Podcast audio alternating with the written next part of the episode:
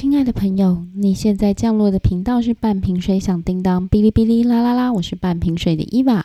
半瓶水响叮当是一个不知性也不理性的单人谈话节目，在节目当中，我会带你一起挖掘故事背后的故事，因为我觉得故事背后的故事常常比故事的本身更为有趣。现在就让我们一起来挖掘吧！哇，又是匆匆的过了两个礼拜耶。这两个礼拜，如果你跟我一样在台湾，甚至是双北的话，日子好像都不是很好过哦。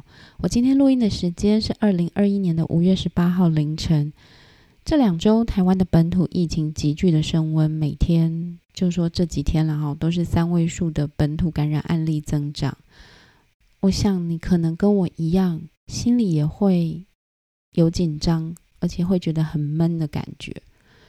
我自己会觉得最近呢，我窝在家里，连那个邻居，就是外面的那种环境音，都变得好像特别的小声，好像大家都憋着不敢说话。那么我不知道你是不是这样啦，因为我也知道还是有很多的朋友，你的工作是没有办法在家工作的，然后你为了维持我们这个社会正常的运转，现在仍然可能在外面奔波，请各位一定要保护好自己。我们口罩戴好，手洗好，然后呢，如果不是呃为了生活所需，或者是一些必要的话呢，就麻烦你跟我一样留在家里，哪里都不要去哈。就是必要的话，我们可能要出去采买啊，丢垃圾这没有办法，但是没有必要的出门就千万不要了。防疫真的从我们每个人自己做起，那我们也期待啊，过不了多久，我们仍然可以在阳光下相见。这段时间。心情一定都会受到影响，我自己也会蛮恐慌的，你知道吗？我本来呢已经过了一年多，有点松懈了。现在真的是，如果非必要哈，就绝对不出门。那回家的话，就是全身上下给他整个大洗一遍啊！我感觉我从来没有这么爱干净过，你们知道吗？好的，那回到节目，这两个礼拜呢，还是会有一些听友跟我互动嘛，也真的很谢谢你们。然后，呃，我最近才有发现，原来我的 Apple Podcast 有从那个美国版的 Apple Podcast 来留的留言。那我不知道你应该是用 VPN 吧？Anyway，就是谢谢你的留言。那也谢谢在台湾的 Apple Podcast 留言的朋友。不过因为现在留言没有很多，所以如果我念留言的话呢，下一集我怕我就没有东西念了，你知道吗？那如果你喜欢这个节目，也麻烦你。好不好？来 Apple Podcast 帮我留个言，按个赞，就是按个五星啦，哈。那我们回到我们的节目吧。在这样的疫情的期间呢，一定还是要维持正常的生活，所以我也要正常的做节目。之前我说第四季开始，我要做一本关于纳粹后代的书嘛，它的书名叫做《纳粹的孩子》。那么在准备资料的过程之中，嗯，我发现我自己对于纳粹其实相当的无知。我知道纳粹是一个恶魔党，但在做这些资料过程里面，我更想知道为什么会有这样的恶魔党，它是怎么形成的呢？所以我就去找了一些纳粹的资料。我想在这个第一集，我先不要讲书，我先讲一下纳粹是怎么形成的。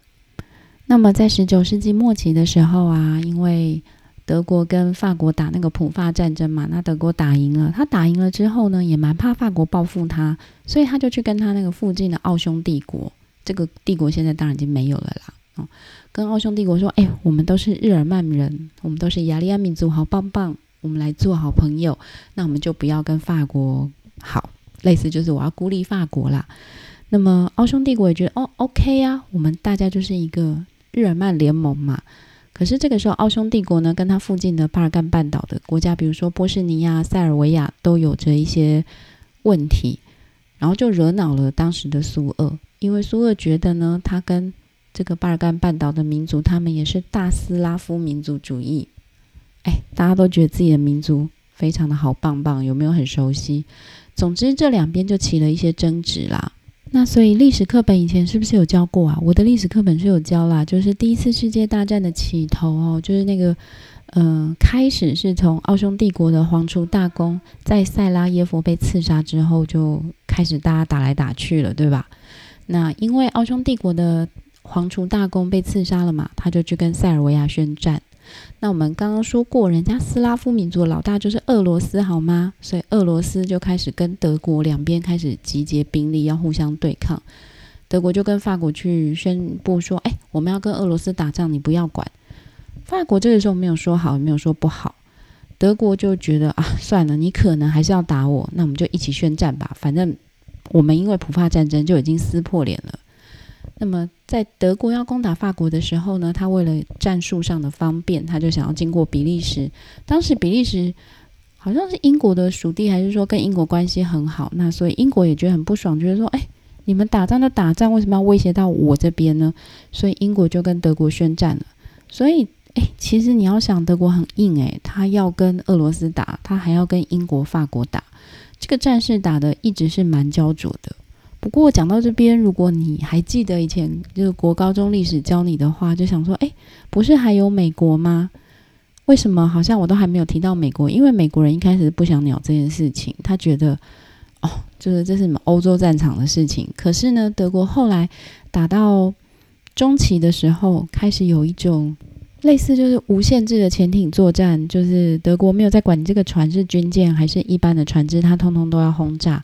它炸掉了好几条英国的游轮，可是这上面有美国人，各位知道的嘛？只要美国人受到伤害的时候，美国都会马上跳起来。但是呢，这个时候的美国还是觉得啊，我跟你德国断交就好了，我不跟你做朋友。不过呢，在这个同时呢。美国收到了一个消息，就是德国有送消息到墨西哥去，跟他说：“诶，如果美国要参战的话，墨西哥你就出兵帮我打一下美国。如果我打赢的话呢，我就帮你要回当初你们美墨战争输掉了德州啊、亚利桑那州那些地方。”墨西哥并没有同意，因为他觉得德国你这个计划实在是太异想天开，他觉得是不可行、不可能成功的，所以墨西哥根本没有要理德国这个提议。可是美国人收到这个消息就超爆炸，觉得：“哎，你已经……”就是打死了美国人，我都没有跟你追，就跟你断交而已。结果你现在还要去搞那个墨西哥来反对我，好吧，好吧，那所以我就跟你宣战吧。等到美国援军到了欧洲战场，经过激战之后呢，德国本来跟这些欧洲国家是可以打五五波的哈。那你知道吗？有新的援军来，所以德国的那个战力就开始有点溃堤，剩下防御的能力。那么他跟俄国的战线呢？我觉得。德国的运气蛮好，因为这时候俄国发生了国内的十月革命。我在之前的集数在讲那个安娜阿赫玛托娃的安魂曲，应该有讲到，大家可以去听前前面的集数哈。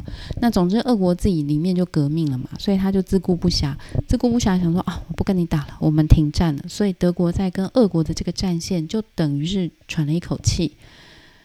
那么当然，这个时候战争已经进行好几年了，德国内部也希望。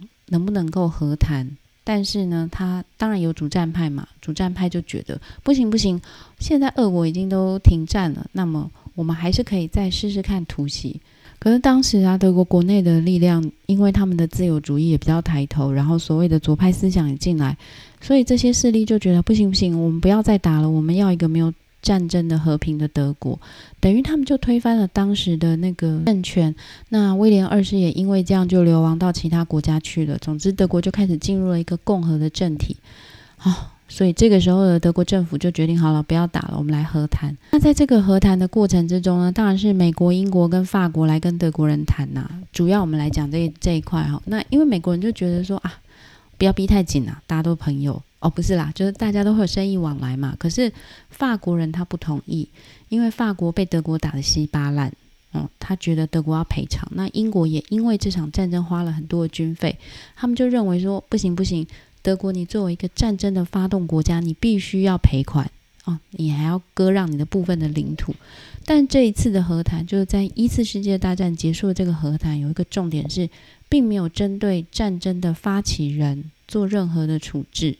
他们处置的是国家，所以德国呢，在这个一次世界大战签了一个凡尔赛合约呢，他得到了还不完的赔款。当然呢，因为别的国家打仗需要钱嘛，所以他们认为说你赔我们这个钱是正当的。甚至在那段时间，英国跟法国他们在国内选举的时候，有个口号就是要让嗯我们来掏空德国人的口袋，让他们的每一分钱都用来赔偿。哎，是不是很可怕？我觉得很可怕哎。那么谈好的方案就是呢，德国他要发行债券来赔偿。那么他从一九二一年开始，每年要付二十亿斤的马克，那这个等于当年德国出口总值大概二十六趴的给付啦。然后他总体来说呢，他一共要付大约五百亿斤的马克。不过他们签的那个合约是一千三百二十亿，只是说里面有八百多亿是这三个战胜国都认为德国没办法赔的。这个数字是不是讲的你有点昏头转向？总之呢。对于德国人来说呢，他们发现他们签了一个要还三十到五十年，还是三十五年的这个债务。哎，如果你现在发现你欠了这么多钱，而且不是付贷款的，就是欠人家钱，你未来三五十年都要还债，你会怎样？会不会有那种 我不想还了，可以吧？当然，我们从另外一个角度来看，就是的确德国是战败国。那么在这一次的世界大战之中，身为一个战败国，他还是维持了他原来的国家体制。并没有像就是后来的二次世界大战那个战败国的待遇，就是盟军都会进驻接管这样子哦。可是呢，对于德国来说，这还是一笔非常非常大的费用，等于说他这三十年赚的钱可能都要还给这些国家。所以呢，德国签完合约之后没几年，他就开始拖欠债务，我就没钱还呐。那怎么办呢？美国就借钱给德国，德国就可以把钱还给英国跟法国。然后呢，英国跟法国这些钱，他有部分要还给美国，因为他们当初为了打仗跟美国借了钱，是不是觉得很瞎？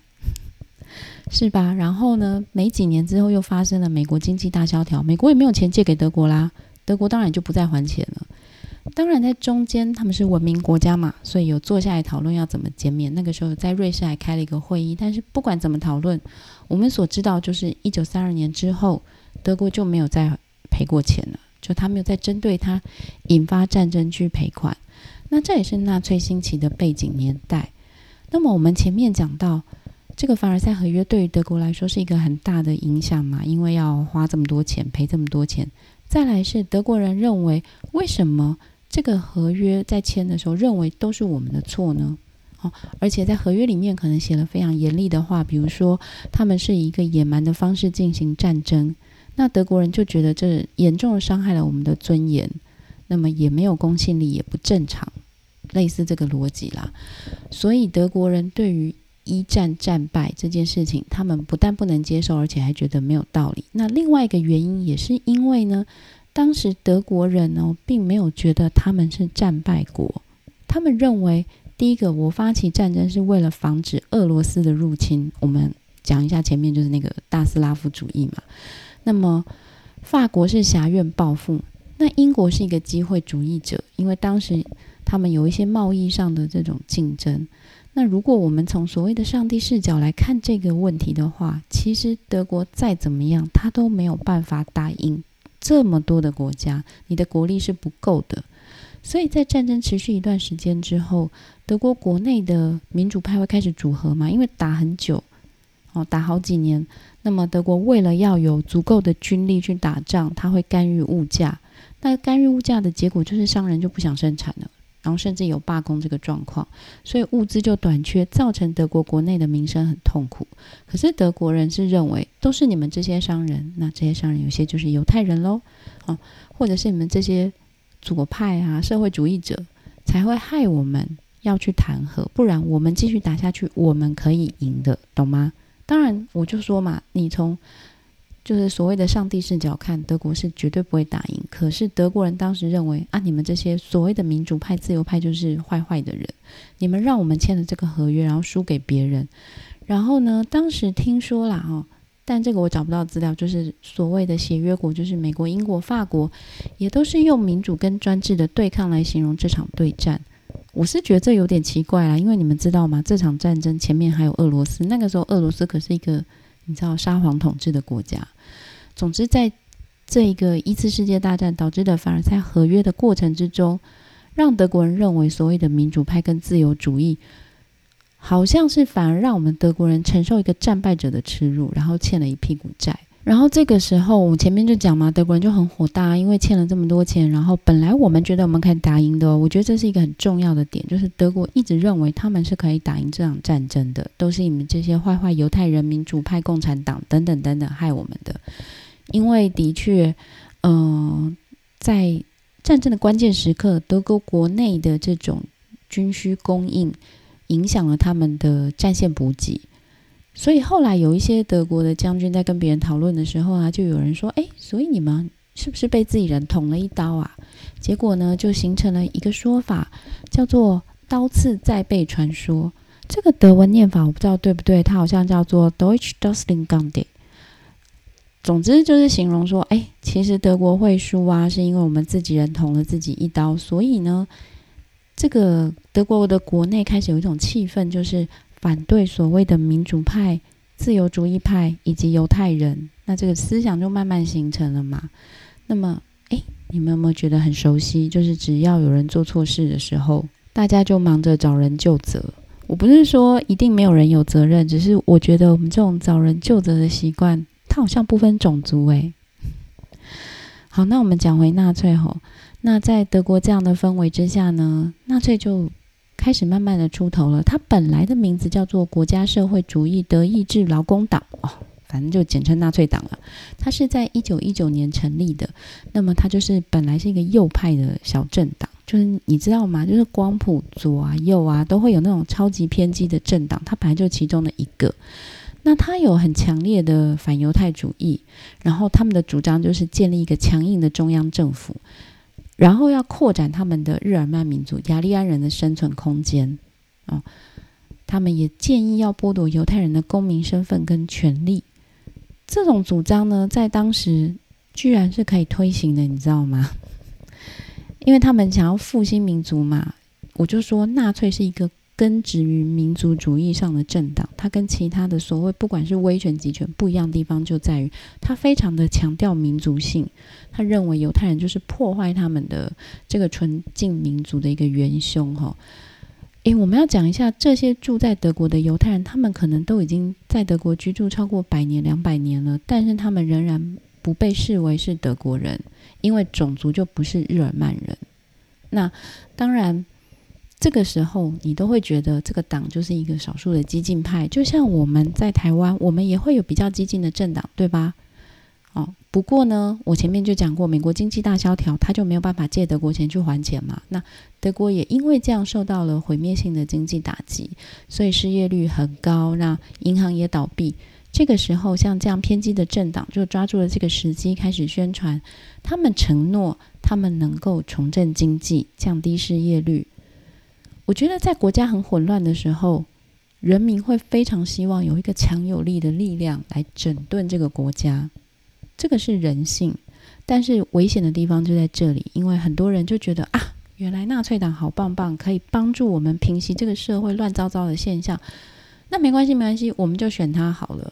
那么，所以在一九三二年，他们又举行一个选举，纳粹党取得了第一大党的席次，但是他到这个时候仍然没有过半。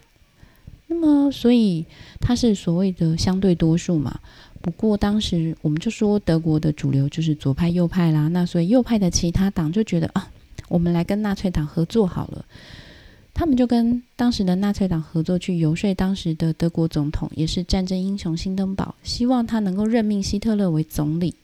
那任命之后，简而言之，纳粹就开始进行一系列的改革。他们甚至最后改变了德国的威玛宪法，改成了一个纳粹爱怎样就怎样的，叫做授权法。这是一个纳粹党的大力丸。当然，因为这个过程有点复杂，我就不再多说。总之，这边要表达的是，纳粹的确是在一九三二年的选举获得了最大党的席位，但是后来他干的这些事情啊，什么就是一体化啊，或者是改这个威玛宪法，都没有经过所谓的选举，它都是一些政治的运作。那么。他在改了那个授权法之后呢，他改了法制，改了国旗，改了国歌，开始走向所谓的一体化国家之路。一体化是什么意思呢？就是纳粹创造了很多的国家团体，比如说我们讲。年轻人跟小孩好了，就是小朋友大概在六岁的时候就要开始加入类似那种儿童团的组织啦。那十岁的时候就有少年团呐，十四岁有青年团呐，然后十八岁的时候还有其他的团体。总之，他帮你规划好了你一路长到大的要参加的各种团体。那我觉得啊，他所有的团体里面有一个我比较想拿出来讨论的是，他创造了一个很奇妙的团体，叫做“力量来自欢乐”。这个我甚至不知道怎么念呢。他专门帮这个国家的人规划各种娱乐与休闲，因为他认为说，哎，我让所有的人都可以参加由我国家举办的各种休闲娱乐活动，就没有阶级的问题啦。然后呢，也会让人民感觉很良好，因为不管你是穷人，你是有钱人，你都可以呃接受国家的安排，可能可以看电影，可能可以学跳舞，哦，可能做其他的休闲娱乐，国家帮你组织旅行，这都很好。我觉得这个不知道你们听起来怎么样，但是我觉得可怕的点是，为什么我都要参加一定要有国家组织的活动呢？一体化的目的其实就要让所有的人变成一模一样的人，有一模一样的想法。当然，纳粹不是一天就要做这些事情，他是花了几年，慢慢慢慢的让德国的人民习惯于这种一体化的思想、一体化的行为。当你大家想的事情都很类似的时候，国家就特别容易把一些他要你知道的想法种植进去。那么我们回头讲一下，前面纳粹不是就说，哎，我们可以拯救经济，我们好棒棒吗？的确，纳粹党在执政的时候呢，用了一些像赤字财政啊，现在大家都很常用，就是等于是有点国家举债去做很多的大型公共建设。然后呢，他为了拯救失业人口，他也用国家的资金。哦，我们大概很简单的讲一下。有点像是国家出钱去借给企业，让你去做这个生产，好，让你去进行这些大型的建设，然后你就会雇佣更多的员工嘛，所以他就用这个方式成功的降低了失业率。失业率的确降得很低，不过它背后有一些代价，是后来的人在研究时候发现的。第一个是纳粹党，他们的主张是女性不要就业。他们其实大幅度的压缩了女人的空间，因为在他们理想的这个家庭的蓝图里面，女人是留在家里做家事、照顾小孩、生育的。这一点很重要，因为它会囊括我们后面讲这本书的一个主题。哈，那么再来是在纳粹党执政的这个过程之中呢，工资实际上是降低的，工时相对是延长的。不过，失业率是降低，没有错。那么为什么工资降低啊，工时延长都没有问题？因为他已经把工会关掉啦。在纳粹党的统治之下呢，你不会有工会这样的组织，甚至连教会，你们要知道，德国是一个基督教新教的国家哦，他连教会都是直接由国家所掌控的。不听国家话的教会呢，他后来都会慢慢的让你关掉。诶，我们讲起来觉得这个政权很恐怖，对不对？可是我告诉你们，在一九三三年左右。当时的德国气氛是为之一亮的，因为他们经历了就是签了一个烂合约的那种垂头丧气啊，然后又要赔钱又萧条。那么纳粹党的执政让德国感觉到短时间是有复兴的迹象，许多来到德国的外国人都觉得哦，这是一个新德国，很有朝气，欣欣向荣。不知不觉的时候，纳粹就用这种所谓的集体统治去扫掉在这个制度里的异议分子——犹太人。但是大家好像都没有发现。我觉得一方面是那个时候没有网络啦，你知道，没有网络也没有电视，很多新闻都是靠嗯，就是广播，然后还有所谓的口耳相传啊，报纸来传递，能够传达的消息其实非常的有限。那么德国人觉得啊，我的经济已经在进步了。其他事情就没有关系了，不要管了啦。反正我们大日耳曼主义就是不想要犹太人来乱。那么犹太人在这个时候也开始慢慢的从公众视角消失。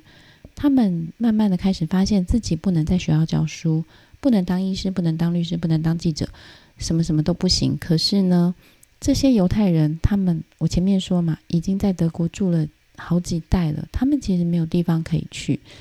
因为是一个没有祖国的种族，他们在其他国家也容易被排挤。许多犹太人在这个时候啊，其实想办法离开德国，不过他们最方便去的就是其他的欧洲国家嘛。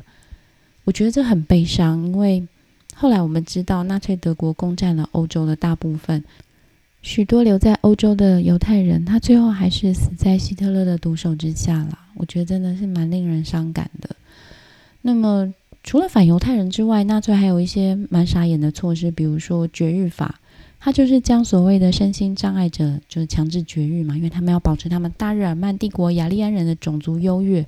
你知道这种绝育法，它最后就会变成只要你看不顺眼的人，你就会希望他不要存在。我并不是一个嗯完全反堕胎，或者是说保护生育到什么程度的人哦。可是我认为，你如果任意的去评断什么人该活，什么人不该活，这就是危险的开始。那么纳粹当时就开始做了这样的计划，而且开始执行，所以后来就演变成，哎，你知道屠杀就是这样开始的。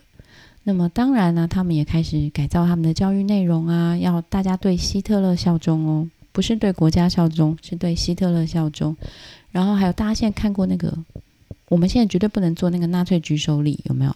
在当时德国的很多大城市，如果是德国的冲锋队在路上行军的时候啊，就是你是路人，你也要对他们做这个礼，你知道吗？如果你没有做，你会被拖去暴打一番。为什么我会知道呢？因为他们打了美国人，被美国人记录下来。那么还有就是。大家应该听过吧？德国还养了一群秘密警察，就是盖世太保 （Gestapo）。这支秘密警察呢，他会鼓励大家密告。你可以密告你的邻居、你的朋友、你的老师。你可以密告他什么？你可以告诉说：“哎，他好像有点反政府的意图，他好像不想配合政府。”当你告他，盖世太保就会上门抓这个人。比较轻微的话，可能就是抓去谈一谈喽；比较重的话，可能会枪杀。在那段时间，德国政府其实枪杀了许多的异议分子，但是很吊诡的是，大部分德国人都愿意配合这些莫名其妙的事情。对于大部分德国人来说，他们觉得是可以忍受的。也许啦，是因为在纳粹之前，德国长久都是受到君主专制的统治。还有就是，当大家都在做一样的事情。你要去思考怎么做不一样，才非常的困难。我在看就是纳粹这些历史的时候，会有一种不寒而栗的感觉，因为我不敢确定，如果我自己是当时的德国人，我是会听话还是不听话呢？不听话的结果非常的悲惨，最严重会失去自己的生命，就算是轻微，你的生存呢都会被威胁。盖世太保会找上你，告诉你你可能会影响到你的家人、你的工作。或者是你的同事，我觉得当遇到这样的威胁的时候，像胆小如我，可能就会觉得，哦，好吧，那我就配合吧。这是一种莫名的隐形的压力，但是当时的纳粹在整个政府的宣传上，却又好像非常非常的光明，你知道。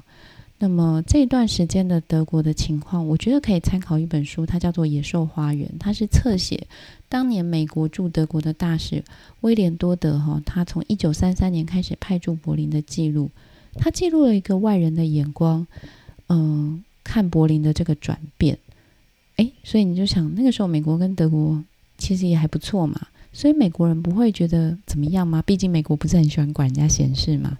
可是呢，当时美国第一个。他们也在经济大萧条，他们很担心德国会付不出，你知道那些赔款，就觉得啊，没关系啊，没关系啊，你就发展你的国力，其他事我们不多过问。再来是美国本身，它国内也有一些反犹太的情节，那么当时呢，美国还是有种族问题，所以美国也不好意思去对别人的事情指手画脚，可以这样说啦。哈，那么许多国家也都有类似的排挤犹太人的这种情绪。在当时也没有人想象得到，有一天德国人会疯狂到去盖一个集中营来屠杀犹太人。那么，我想再讲一下德国纳粹对犹太人的这些演变过程。有一个蛮有名的法案叫做《纽伦堡犹太法案》，它好像是根据时间不同有不同的法案制定哦。大概讲一下它的过程。它一开始是，诶，所有的德籍犹太人都被褫夺公权了哦。然后呢，不可以跟德国籍的人通婚，也不可以跟有这个雅利安血统的人发生性关系。后来就开始，哎，公务员都被停职了，不能够担任公职，也不能被选举。哎，前面就褫夺公权了嘛。然后呢，犹太学生的数量在德国学校被限制的越来越低。然后呢，犹太人拿不到他的护照，这些都不是在一天发生的，他都是过一段时间推行一条，过一段时间推行一条。那么演变到后来越来越严重，变成说，哎，犹太人已经不能有电话了，犹太人变成没有信仰的人了。犹太人到后来在夏天的晚上九点跟冬天的晚上八点之后都不可以离开自己居住的地方。最后最后呢，犹太人不可以养宠物，不可以去理发厅，要把自己多余的财产交出来。我前面说这些法律都不是一天颁布的，他大概花了五年。当然，在每一次颁布一条新的法令，就会有人觉得不对劲，一定要离开德国。但是也有一些犹太人觉得，就这样了吧，不会更糟吧？反正每一条法令下来，过几个月我们就习惯了。当时你说犹太人在其他国家没有想办法去改善这个状况吗？也有。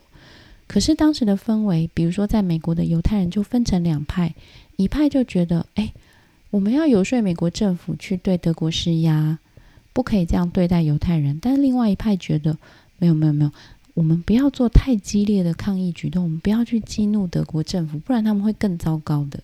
我自己做资料调查做到这边的时候，有一种不知道该怎么说的感受。我不知道你们听到这边有什么感觉？我那时候觉得非常的悲哀。因为历史常常是非常的相似，我们当然都知道纳粹是一个好像是恶魔党的大政府，但是这个恶魔党的政府当初也是大家默默的姑息他，让他长大的。因为我前面就说了嘛，大家都蛮担心德国会还不出钱来，那么也不太相信德国当时还能够去整军精武。可是呢，纳粹党。纳粹政府他们最大的目标就是希望能够重拾旧日的荣光吧，你可以这样说，因为他们就是一战被判定成战败国，很不爽嘛。所以这个时候，纳粹他发展经济，然后呢排挤犹太人，排挤异议分子，他。非常积极的要成为一个军事大一统的国家，也就是因为他希望发展他的武力，然后可以就我前面讲的嘛，也许就想要拿回他旧日的荣光，想要成为一个大一统的日耳曼国家，甚至在后来变成了一个大一统的欧洲大帝国。我不知道该怎么说这个国家。嗯，我这边大概对于纳粹前面的介绍就到这边哦。做这些背景调查对我来说。不是非常容易，因为我本行不是历史嘛，所以在做资料分析的时候，可能会有很多我自己的想法。如果大家觉得，哎，你怎么这样讲？这样好像不对耶，那欢迎你来告诉我。但是我在这边想要告诉大家的是，有一些传闻，或者是说大家的以讹传讹，就会说，哎，希特勒也是大家选举选出来的。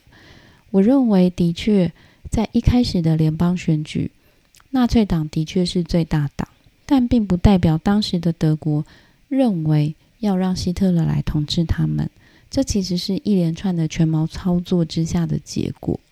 而人是从众的动物，我跟你都是，我们很难去做出跟群体不一样的举动。所以呀，虽然现在我们活在这个世界已经非常自由了。有的时候听到别人讲一些逆风的话，或者是跟我们想法不一样的话，也许我们心里还是很不舒服吧，对吧？可是我觉得珍惜大家的不一样，珍惜各种不一样的声音，这是自由民主社会最重要、最重要的资产。而且绝对不要因为看不顺眼别人，我们就希望他消失。我们可能会在心里骂他啦，但是真的希望他人消失，以及把仇恨都带到其他人的身上。是一件非常非常不好的事情。那今天的节目我们就到这边。接下来呢，我就会介绍《纳粹的孩子》这本书，中间也会穿插我跟另外一个节目 M Talk 所对谈的经验过尔的这本钢琴家的传记。最后还是要提醒大家哦，我们一定要增强抵抗力，尽量不出门，出门戴口罩，回家就洗手，好吗？我们一起做好防疫。哦，还有还有，最重要的是，记得去加我的 Instagram 跟 Facebook 粉丝页。如果你都懒得加的话，也可以在这个链接下方留言给我，或者是来 Apple Podcast 留言，好吗？那么，如果你是用 MB 三在听这个节目的朋友，诶，也请你改用其他的播放器，因为我可能会把我的节目从 MB 三那边移下来哦。那么今天节目就到这里，非常期待你跟我有一些互动。那么。还是要说，台湾加油，防疫加油，我们下次见，拜拜。